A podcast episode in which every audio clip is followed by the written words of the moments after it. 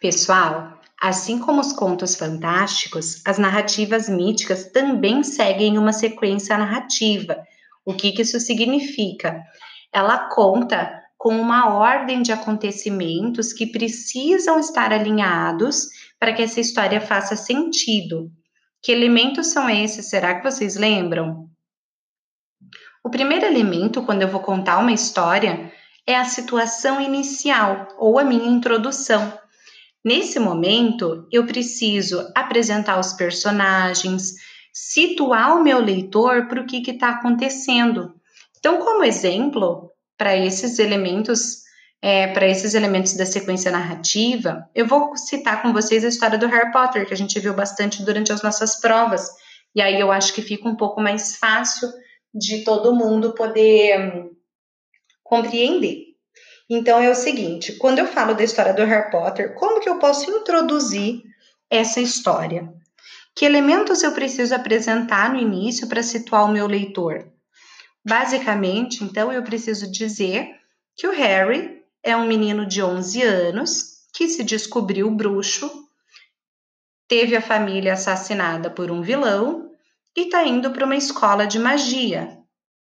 Assim, eu apresento outros personagens que acompanham essa trajetória dele, por exemplo, os tios, né, que, que eram os donos da casa onde ele morava, o Hagrid, que é um, um bruxo meio gigante que vira amigo dele, acompanha ele durante todo esse processo, o professor Dumbledore, que é aquele cara super inteligente, diretor da escola e está presente em vários momentos da história.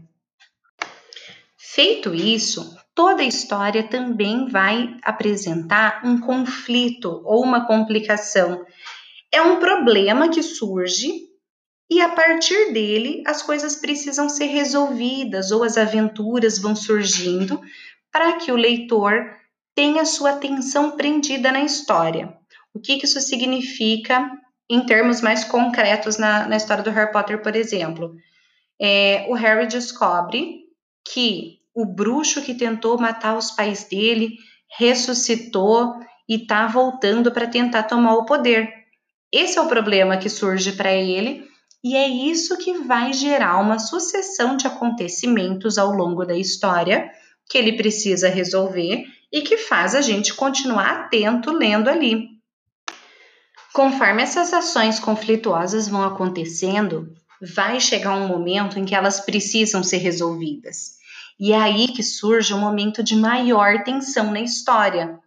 Os conflitos vão sendo gerados de maneira que eu preciso de um momento decisivo para minha narrativa. É a partir desse clímax, é a partir dessa tensão que eu vou lentamente encaminhar para o desfecho.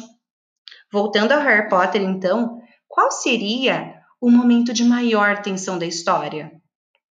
Provavelmente aquele momento em que a gente estudou na prova. O momento em que o Harry precisa, a todo custo, descer para o alçapão, recuperar a pedra filosofal e derrotar o vilão. Esse é o clímax da história, e é a partir dele que a história se encaminha para o desfecho. O desfecho, por sua vez, então, é aquele momento em que os conflitos acabam sendo solucionados, é o momento de resolução dos problemas, o momento em que eu termino a minha história. Voltando ao Harry Potter, que é o nosso ponto de partida aqui como exemplo, o Harry consegue então recuperar a pedra filosofal e passa para o segundo ano da escola. Nesse momento, então, o primeiro livro é finalizado com tranquilidade e passa para o segundo momento da história. Relembradas então essas etapas que fazem parte da sequência narrativa, vocês já podem ir para as páginas 60 e 61 para resolver os exercícios que são relacionados a esse assunto. Tranquilo? Seguimos a mesma o mesmo esquema de mandar todas as respostas diretamente na caixinha aqui do Marista Virtual.